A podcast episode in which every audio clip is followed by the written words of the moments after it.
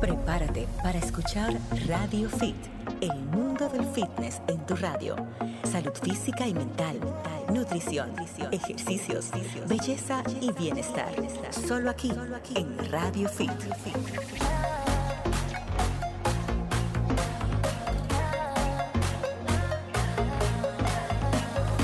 ¿Qué, tal amigos? Están a punto de escuchar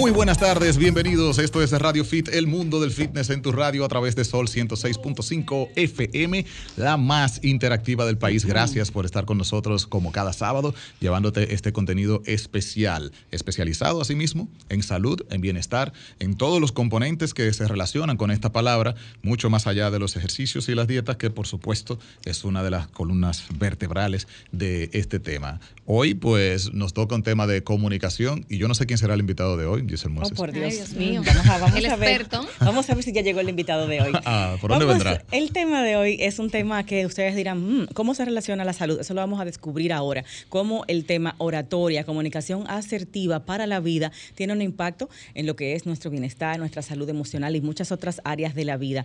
El impacto de la buena comunicación en la salud. ¿Y quién mejor para hablarnos de ese tema que nuestro queridísimo Raymond Moreta, quien es, entre muchos títulos, hay que resumir, es actor, es cantante, es eh, conductor también de programas de radio y televisión, aparte de eso es voz comercial y es coach de oratoria. En esta parte de la oratoria se ha especializado en estos últimos tiempos, dando talleres, dando diferentes tipos de cursos y preparando muchísimas voces y talentos dominicanos para que puedan aprender el arte de la oratoria aplicada a la vida, al trabajo y en este caso como hoy a la salud. Con Raymond Moreta, que es nuestro invitado de hoy, Yulisa, vamos a conocer exactamente de qué manera ese buen habla, ese poder de la comunicación, ese dominio de la oratoria, tienen una influencia directa en nuestro bienestar, en nuestra salud, en nuestra autoconfianza y en nuestra autoestima y sobre todo en conseguir el éxito en nuestra vida. Raymond, bienvenido a la cabina. Bienvenido, Raymond. Gracias por invitarme a este tan eh, escuchado programa, Giselle. Te faltó basquetbolista, Giselle. sí, que no que voy a durar mucho, demasiado. ah, demasiado. yo, soy un freco. Dije actor, locutor, voz comercial, conductor de radio y televisión. Eh, no sé si eres productor también. Produzco, sí, contenidos, sí, claro que sí. Ah, es verdad, sí, para eh, el nuevo diario. Y aparte de eso, ay, ¿por qué no te gusta mi cartera, Romer? Está quitando mi cartera que sale en la cámara.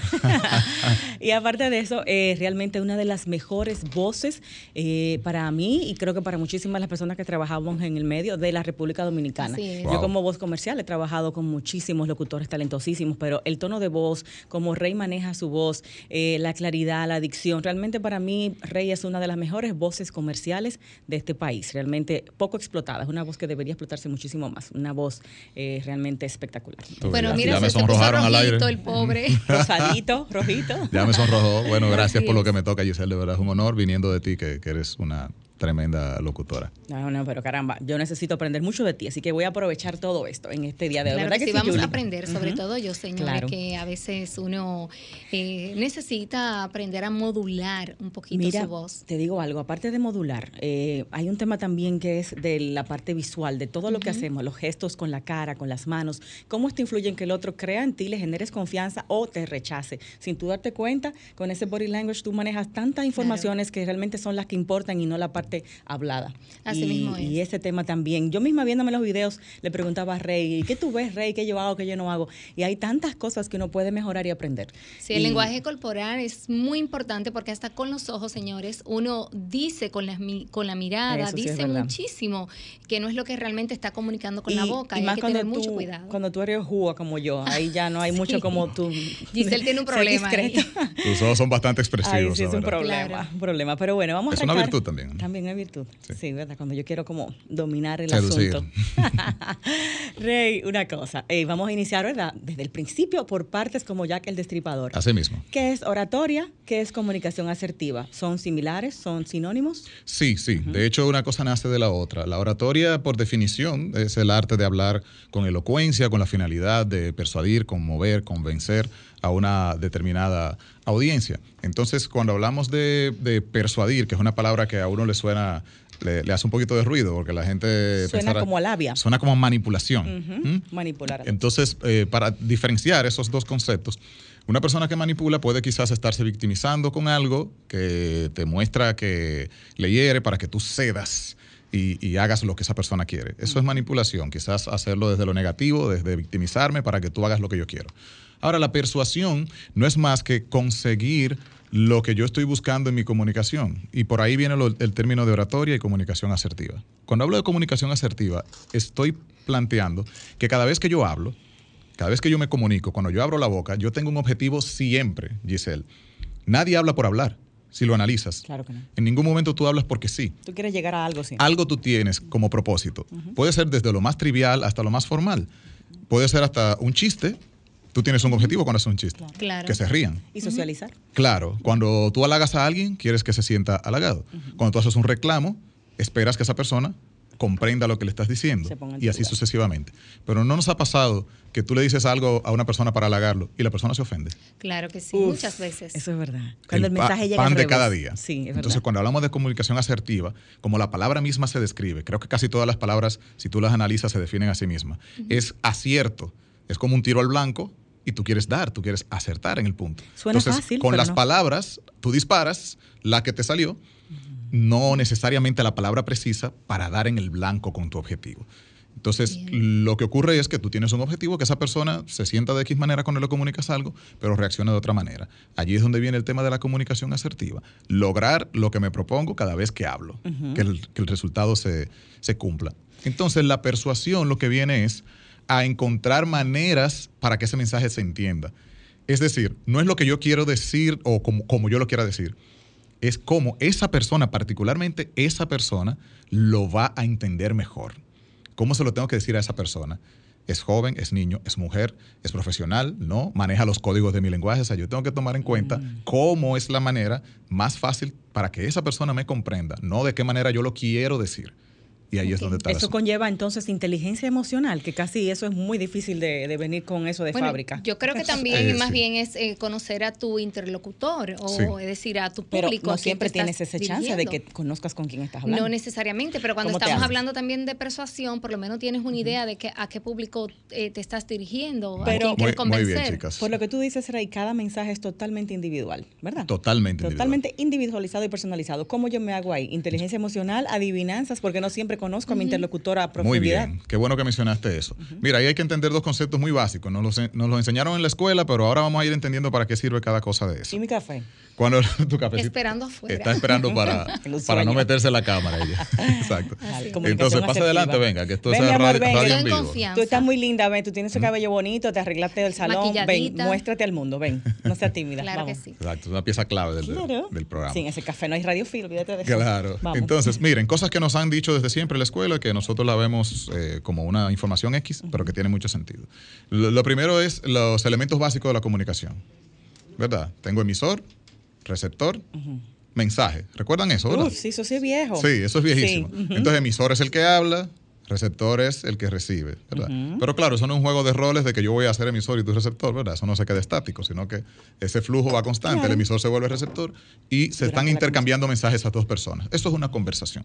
Ok, ahora, dentro de estos elementos habían dos más que son poco mencionados. Emisor, receptor, eh, mensaje.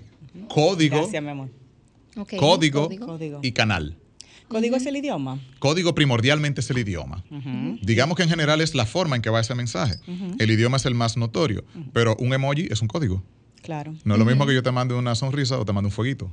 El canal es si va a ser hablado, si va a ser El canal es por dónde va el mensaje. el canal, pues el mismo WhatsApp es un canal, la vía que utilizamos, ¿sí? Ahora mismo la radio, por ejemplo. Entonces, eh, el tema de el código el código en que yo le voy a hablar a cada persona es lo que debo dominar. Tu mensaje no le está llegando a Romer, que nos está diciendo que tenemos que ir a pausa. Termina la idea y seguimos. bueno, yo creo que el de Romer a él. No fue asertiva tu comunicación con Romer. no fue asertiva, bueno, te estoy mirando.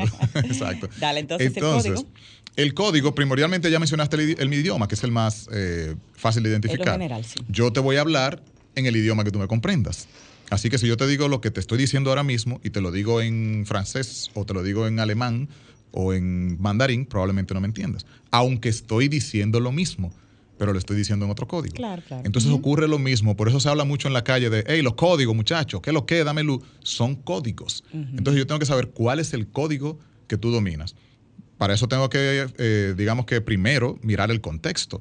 Estoy en el contexto de las personas de mi propia carrera entonces, lo que yo aprendí en la universidad de mi carrera, de cómo se dice tal cosa y cómo se dice eso, todo ese lenguaje técnico, me va a funcionar en mi carrera porque es para eso, es para acortar el camino y decirte algo en una sola palabra que tú lo entiendas. Pero si estoy hablando con alguien que no es de mi oficio, yo no puedo venir de que a lucírmela diciendo palabras del código para que vean que yo sé. Claro, no eso no es asertivo porque yo no te voy a entender. Por más bonita que te oiga, no se está entendiendo. Y llevando eso rápidamente al tema salud emocional, te voy a hacer un ejemplo, que eso va, eso es universal. Esos códigos eh, tienen que ver mucho si la persona con la que te comunicas es de tu país o no lo es. Cuando yo vivía en México, me pasaron dos cosas terribles, terribles, me marcaron para siempre. Yo estaba en, la, en el último año de bachillerato en México, además hacerle el cuento directo aquí a los amigos. Y en ese año de bachillerato, yo llegué a México. Eh, ¿qué te digo? 16 años, mi tono de piel distinto, todo eso. Y cuando yo llegué allá, hubo un tipo que me dijo, pero tú sí estás cuero. Yo dije, pero Dios mío, yo acabo de llegar, porque este me dice así? En México eso es linda, que tú estás. Entonces, oye, yo le cogí un odio a ese tipo, yo no lo podía ver. O sea, para mí ese era mi enemigo en el colegio. Yo sin saber. Otro tema que me pasó, mi mejor amiga no me dijo cuero. Yo dije, no, pero ¿cómo así? Cuero es en México que tú eres bonita o algo así, que está tú estás bien Cuero, está bien cuero, está buena. Pero para mí el tipo me estaba insultando. Entonces, obvio, ¿verdad? Es un código. Y otra chica era mi mejor amiga. Y yo le dije un día, mana, pero es que tú estás loca. Más nunca me volvió a hablar esa muchacha. Oh, y me quedé sin amiga, porque era mi única amiga en ese momento. Yo recién llegaba al colegio, mi mejor amiga. Jamás me volvió a hablar. Para allá, decirle loca es... Yo no sabía. Vaya, yo Que es como una... Es un gran insulto. Una cualquiera. Exactamente. Igual que. exacto. Aquí utilizamos esa palabra. Esto afectó mi salud emocional. Con 16 años yo me sentí. Perdiste una amiga por un asunto de comunicación. Exactamente. Y no tener una amiga en un país que no es el tuyo. Exactamente. Influye. Con 16 años, es en la adolescencia, para mí fue. El, yo te lo cuento, eso hace 30 años. Ya te y me acuerdo como ayer. Entonces la comunicación es una base en la salud realmente. Totalmente, totalmente. Vamos a ir a la pausa. Romer no tiene ninguna comunicación asertiva con nosotros, nada más haciendo señas. Vámonos a la pausa y volvemos con más aquí en Radio Fit.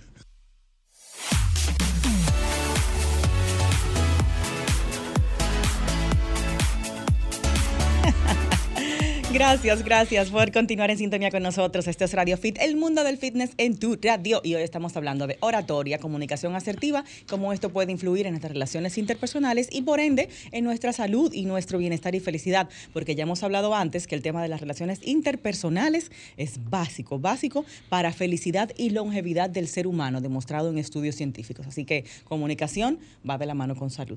Rey te voy a retar, y yo sé que es muy difícil lo que te voy a pedir, pero vamos a seguirle. Aquí en cabina, eh, dentro de un momentito, para que nos señales a Yulisa González y a mí, Giselle Mueces, errores de comunicación asertiva y de oratoria. Y a Romer ya tenemos su listado. Ay, Romer.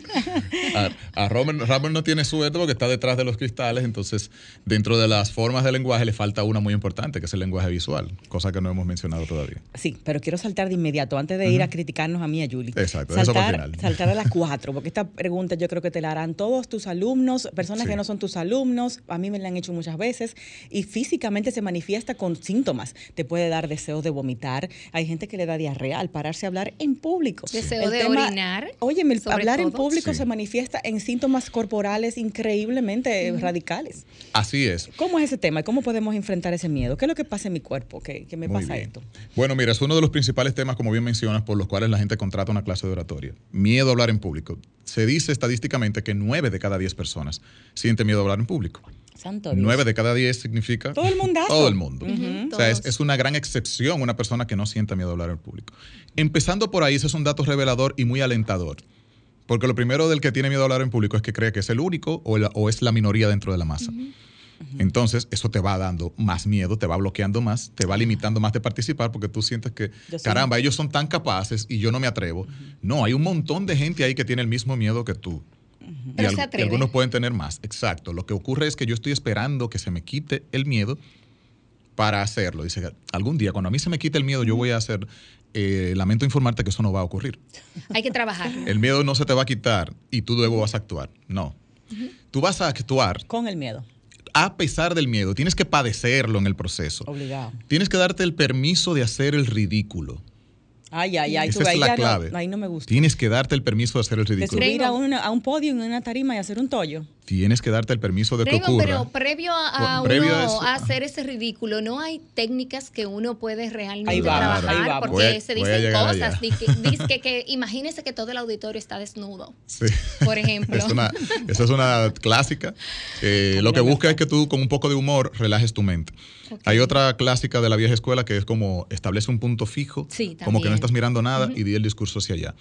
Puede funcionar puede que se te quite un poco la ansiedad al no mirarle la cara a nadie y puede que no se te olvide nada y lo digas todo. Lo que pasa es que, de nuevo, estamos hablando de comunicación asertiva. es una botella, Raymond. Es una botella y segundo, no va a surtir ningún efecto. Recuerda lo que dijimos ahorita. Yo hablo con un propósito de que tú te muevas a una acción, de que tú me compres algo, de que tú hagas algo respecto a Moverte, entusiasmarte. Entonces, si yo estoy tirando esa mirada al vacío, eso no es conmigo. Entonces ese es el típico discurso que sale bonito, el tipo termina de hablar y, todo el mundo dice, no lo sientes. ok, termina, nadie hace preguntas, no hubo interacción, te quedas como que, y luego le pregunta a esa persona, ¿y qué tal? ¿Y ¿De qué habló? Bueno, no sé, bien. habló bien el tipo, sí, pero ¿qué dijo? ¿De qué trataba? No sé. No conectas. Tú no te conectaste. Tú lo que sabes es que estuvo bonito, estuvo bien. Habló bonito. Exacto. Entonces, entre hablar bonito y conectar con esa persona que está ahí, hay muchos factores y uno de ellos es el visual. Yo necesito estarte mirando para que eso sea contigo. Si yo te digo, qué bien te queda esa blusa, Giselle, imagínate que te lo digas así, mira, qué bien te queda esa blusa, Giselle. Cuando, cuando yo hago maestrías. Sin conectar con tu mirada no va a tener ese efecto. No es real. Cuando yo hago maestrías, yo miro diferentes personas por un tiempo. Me quedo mirando un rostro por un tiempo en lo que voy diciendo una idea. Cambio otra idea, cambio otro rostro. Siempre me quedo mirando a alguien distinto. Funciona muy bien. A mí me pasa igual. Es decir, yo prefiero fijar mi atención eh, de inicio, personas que quizás sean de mi confianza, si hay dentro del público, y luego pues ya que uno va perdiendo el miedo, porque luego que uno empieza a hablar generalmente va perdiendo el miedo, pues entonces eh, interactúo visualmente con con el resto del auditorio. Varias cosas allí, eso es válido. Yo lo primero que les hago eh, como, como misión, como entender es, no piensen que voy a hacer un discurso. Asimismo, cuando vayas a una radio o a, una, a un canal de televisión, no pienses que voy a una entrevista. Voy a una conversación. Mm. Voy a conversar con Giselle Muese. no lo mismo. voy a una entrevista con Giselle Muese. Ay, Dios mío. Muchísimas cosas una entrevista con Giselle Muese. No, no, no. Voy a conversar con Giselle Muese sobre algo que yo sé. Lo primero es que tú no te vas a parar en ningún contexto a hablar de algo que no sabes. No debería ser. No existe buen orador de algo que no sabes. Ni yo, ni Giselle, ni, nadie. Ni, Ni, nadie. nadie. Entonces, un buen orador es una persona que domina un tema y que luego tiene la capacidad de comunicarlo. Entonces, dentro de esa capacidad de comunicación, primero tiene que estar el dominio que tú tienes de ese tema. Ok, eso es lo primero. En cuanto a hacia dónde mirar, si lo tomo en cuenta como una conversación, que fue lo que hablamos, entonces yo tengo un auditorio. Allí lo que pasó es que los emisores se multiplicaron. Yo tengo una conversación de persona a persona. Yo no me siento tímido con eso, ¿verdad que no? No. No. Entonces ahora lo que yo voy es a conversar igualito. Si tú te paras en el podio y repites lo mismo que tú haces en, la, en el hablar, comunicarte con una persona, lo puedes repetir allí, hemos ganado el 50%.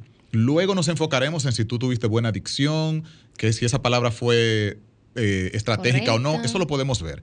Pero la primera barrera que debes saltar es entender que te vas a parar allí a hablar como tú hablas sentado aquí. Eso depende mucho de zona de, zona de confort. En tu zona de confort, que es lo que tú conoces y lo que no te intimida, tú hablas de uno en uno, ¿verdad? Ahora, como tú te paraste aquí y son varias personas, haz que eso se parezca lo más posible a ese uno a uno lo que tú haces es, tengo una persona aquí y parte del mensaje se lo comunico a esa persona, el segundo mensaje se lo comunico a ese que está en el centro, el otro se lo digo a una persona que está al extremo, y voy estableciendo como si fueran pequeñas conversaciones con este, con aquel, con aquel, con aquel. Y ya no es, estoy hablando ante un público, sino estoy estableciendo conversaciones con varias personas. Eso va ayudando a atenuar un poco los, los miedos. Tani Bol. Sí, adelante. Tú dijiste algo muy importante. No hay orador bueno que no maneje su tema. Pero si yo me entro un poquito más allá, ¿tú has escuchado el síndrome de Dunning-Kruger? que es el síndrome contrario al síndrome del impostor. ¿eh? el que, se la cree toda. para hablar en un podio de, neurociencia y nunca en su vida se ha tirado un libro de eso. Entonces, ese es el síndrome. Y te lo crees. En ambos casos se produce una, una distorsión de la realidad, ya sea de la percepción de la realidad, ya sea en el síndrome del impostor o en el síndrome de Dunning-Kruger, eso mismo, el que se las cree que se las sabe todo. Esto consiste en algunas personas creen tener más conocimientos y capacidades de las que realmente tienen. Así es. Este síndrome me ayuda a ser buen orador. En ese caso sí, en un sentido. Vamos a ver. Claro. El síndrome de Danny, de Danny Kruger y el síndrome del impostor van a provocar dos cosas diferentes. El, del impostor es yo sé, pero siempre me estoy cuestionando, creo que no. Tú no estás seguro de lo que tú sabes. Siempre me estoy haciendo preguntas, exacto. No estoy seguro de lo que sé, por tanto no lo voy a comunicar con la eficiencia porque ni yo mismo estoy convencido de él. Y seguro sabe más que cualquiera. Es muy probable que sepas más que cualquiera. Entonces, el peligro de ese es que no conecte igual porque se, ve, se ve una comunicación muy ligera, muy tibia, muy insegura.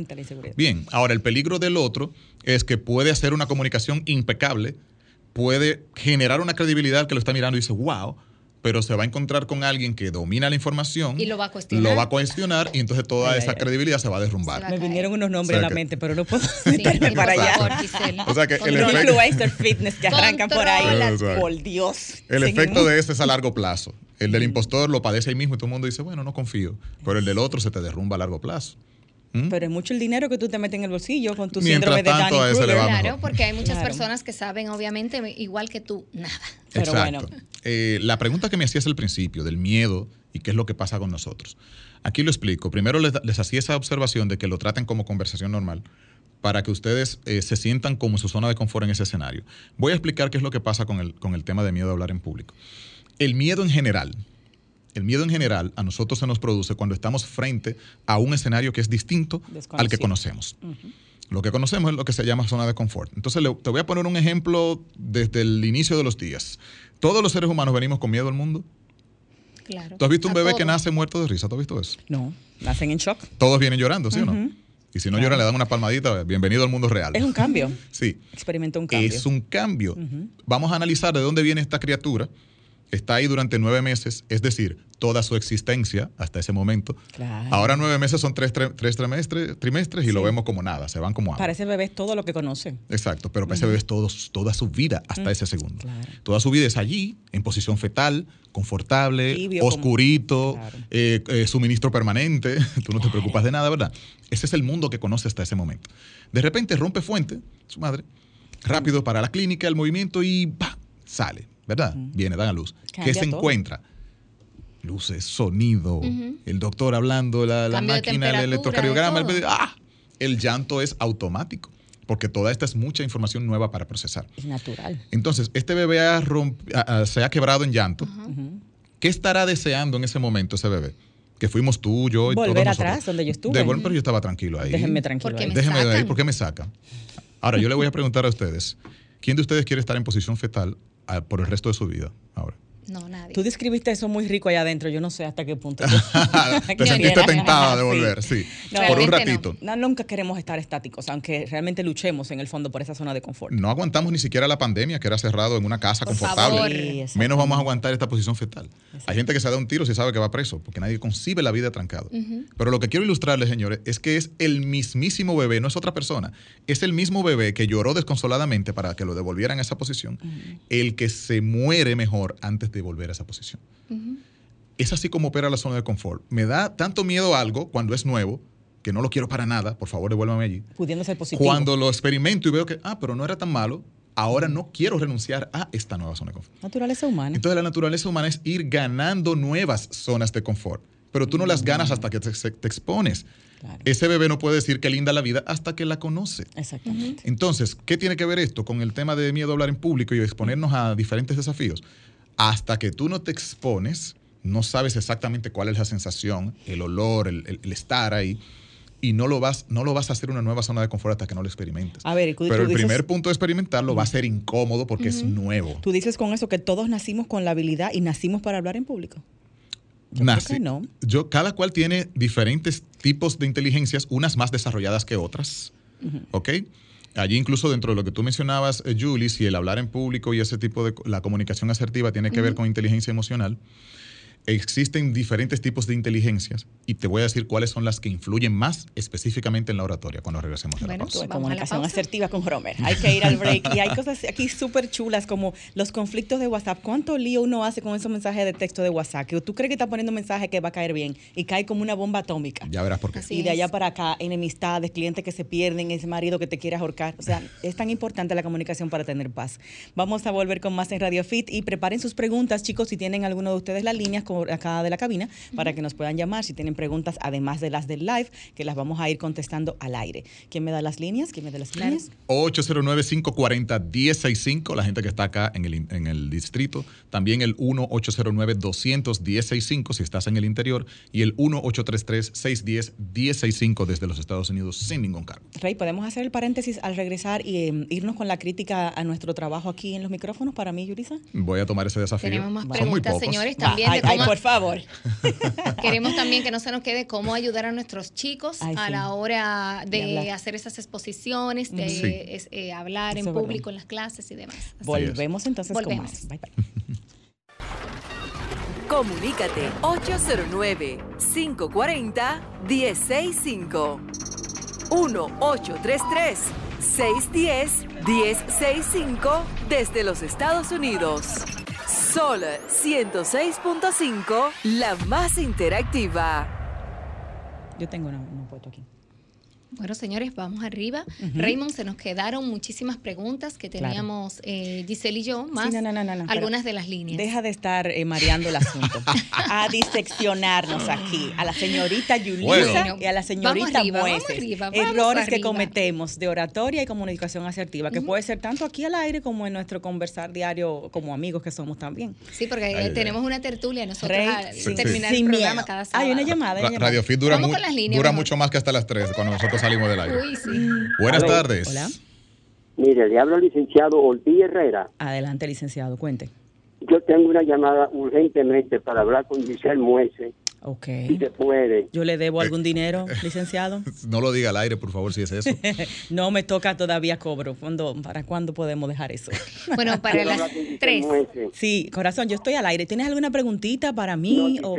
Yo quiero hablar fuera del aire contigo. Es urgente la llamada. Oh, por Dios. ¿Cómo yo te puedo localizar?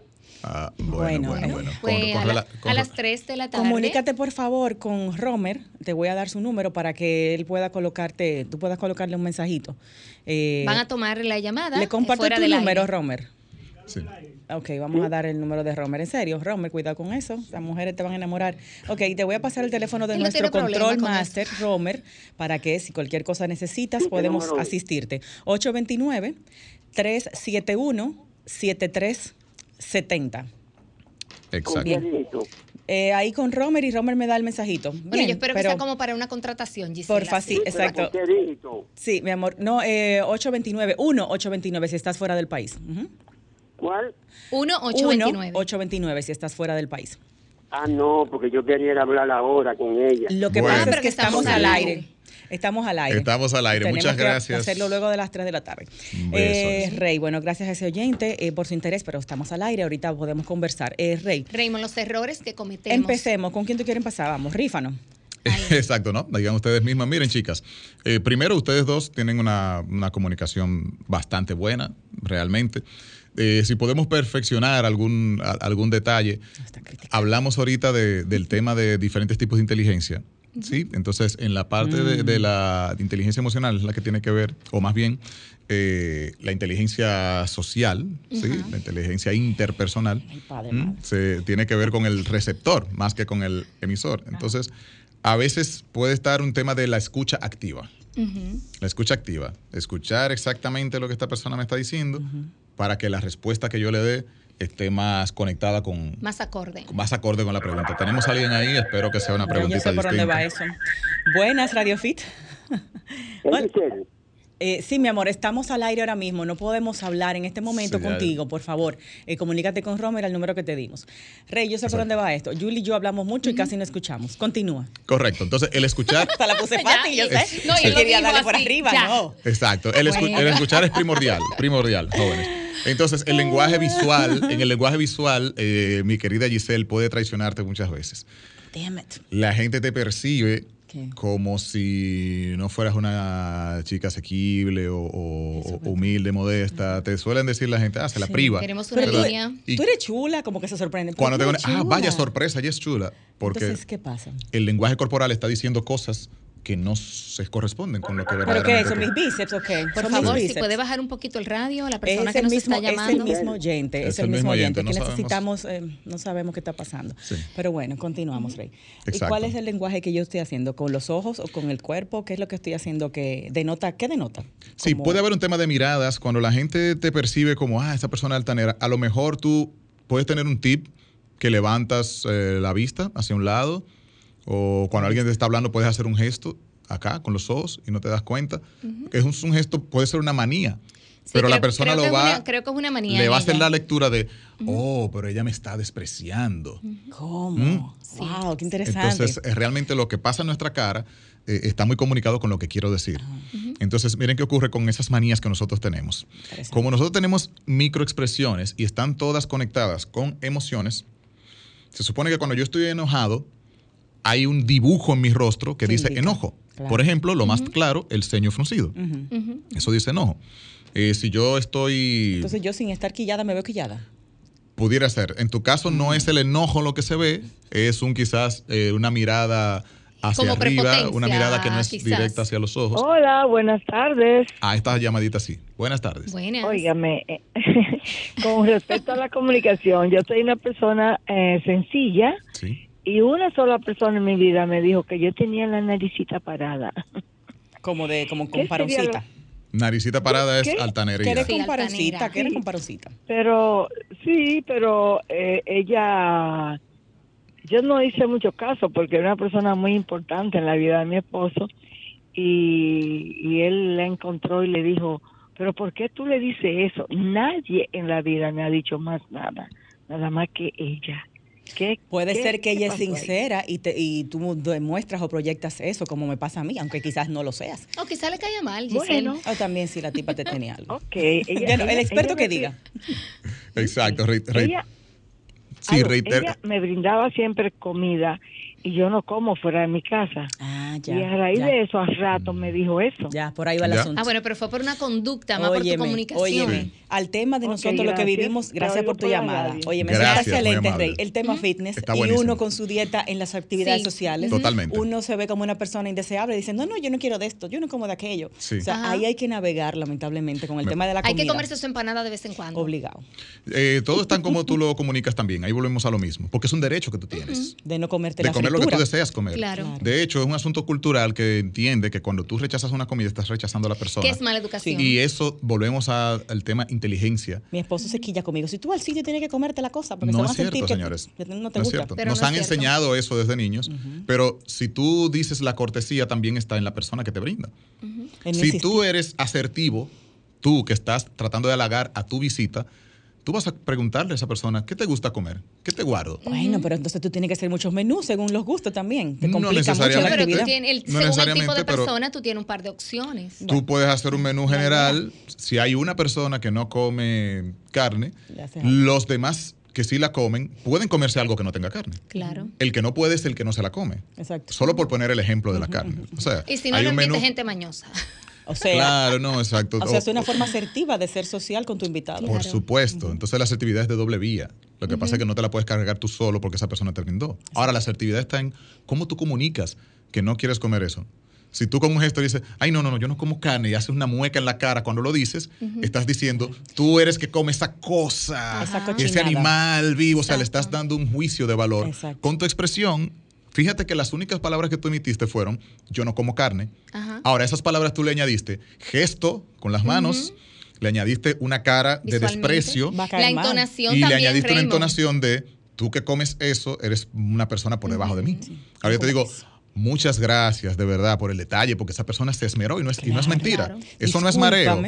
No es mareo, ¿ok? Que la gente le llama, ay, qué mareador. No, no, no de verdad yo agradezco el esfuerzo, porque, ojo, si tú, te, si tú te enfocas en la intención con la que las personas hacen las cosas. Es para agradar. Es muy probable que seas más asertivo. Lo que pasa es que nosotros nos quedamos en el cómo me lo dijo y no en la intención. Si yo soy el que estoy más alerta a la comunicación, yo mido la intención. ¿Qué quería ella cuando preparó esa comida y me la brindó? ¿Hacerme un daño? No, quería agradarme.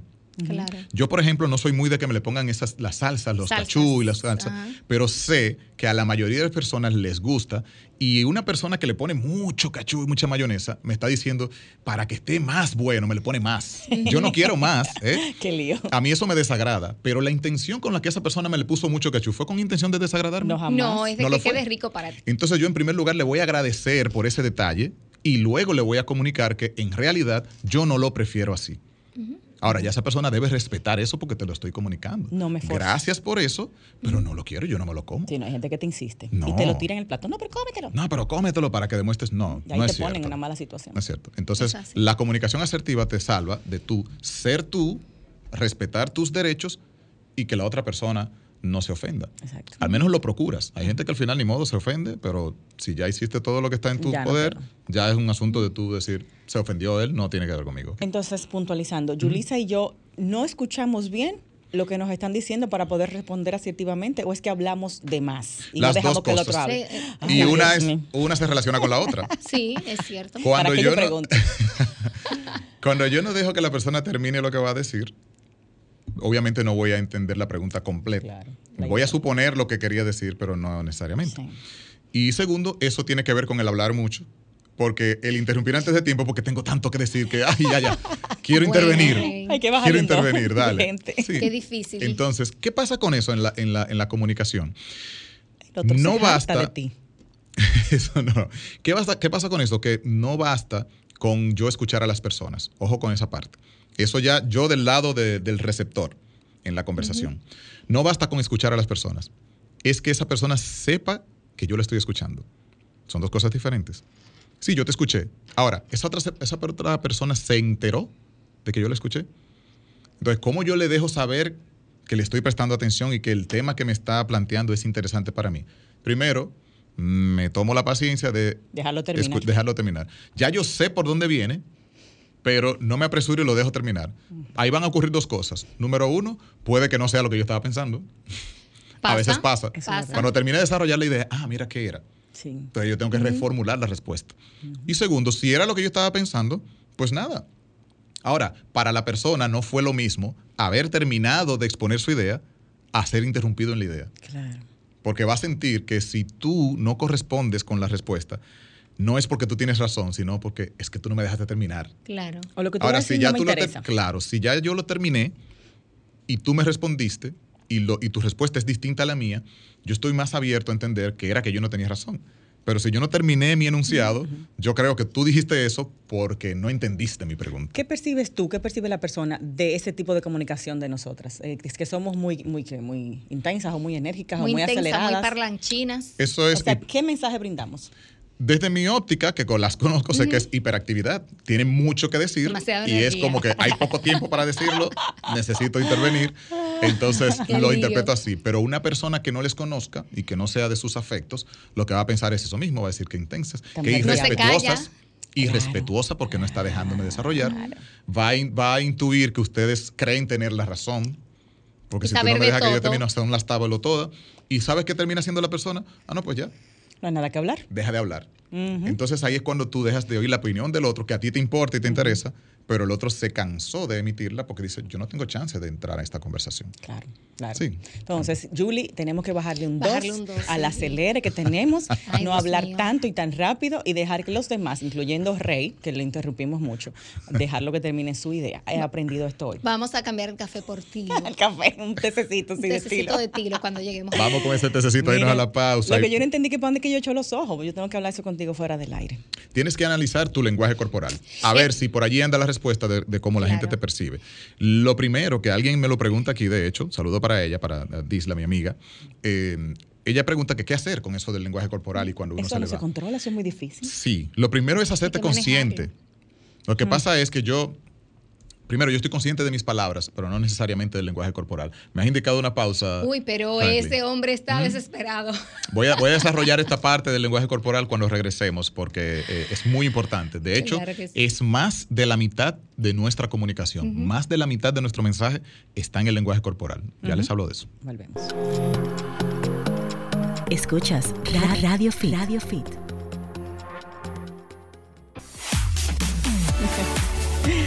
Ay, Dios, me siento triste. Bueno, ese tema lo continuamos afuera. No, pero es un tema valiosísimo, valiosísimo, muy importante. De verdad que sí, agradecemos esta información que tú estás compartiendo con nosotros. Y bueno, definitivamente haremos una segunda parte porque el tiempo se voló, se fue. Entonces, Rey, Julie, nos quedamos con varios temas en el tapete, no sé si llamadas ahí también. Y bueno, estábamos en el lenguaje corporal. hacer realidad el lenguaje corporal. Sí, eh, mira qué pasa. nuestros gestos comunican cosas. De hecho, en nuestro lenguaje en general hay varias formas de lenguaje, verbal, vocal y visual. El verbal es exclusivamente de las palabras, el vocal es cómo yo digo esas palabras y el visual es lo que mi cuerpo comunica, cómo está mi cuerpo al momento de decirlas. Entonces, ¿qué pasa? Que nosotros hemos delegado la responsabilidad de que nuestro mensaje se, entienda exclusivamente a las palabras. Y las palabras, según la ciencia del lenguaje, solamente representan un 7% de nuestro mensaje. Ojo, del 100% del mensaje, solo el 7% están las palabras. Muy poco. Es muy poco, pero nosotros le delegamos el 100% de que se comprenda o no a las palabras. Pero yo se lo dije, ¿y qué fue? Ajá, ¿y cómo se lo dijiste? Sí, sí, sí. Ahí hay un porcentaje, hay un 38% en cómo lo digo, y hay un 55%, más de la mitad, que es cómo está tu cuerpo cuando lo dices. De hecho, tú atraviesas esa puerta y la gente dice, ¿y qué te pasa? No ha hablado, pero ya tú le viste su, Sí, ya, te comunicó algo. Eh, su postura, ya tú dijiste, está triste. Y no ha dicho ni media palabra. O sea, que la mitad del mensaje, no importa las palabras que él diga, ¿cómo estás, fulano? Bien. Ya ahí te dijo todo. Dijo bien, esa fue su palabra, pero ni en el tono ni en su expresión está bien.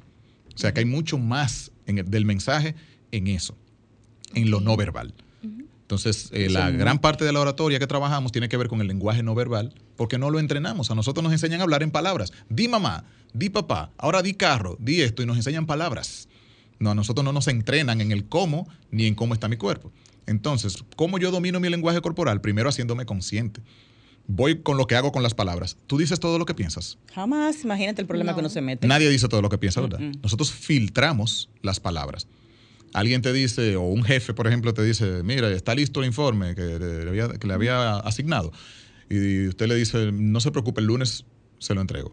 Pero mentira, que tú no iniciaste eso. Pero a ver, por dentro, por, dentro el pensamiento fue, ah, sí, ¿verdad? Ven, ven, hazlo tú, voy a trabajar. Voy a trabajar el fin de semana, ¿verdad? Te pasan un montón de mensajes por la Tú no dices todo eso, tú lo filtras.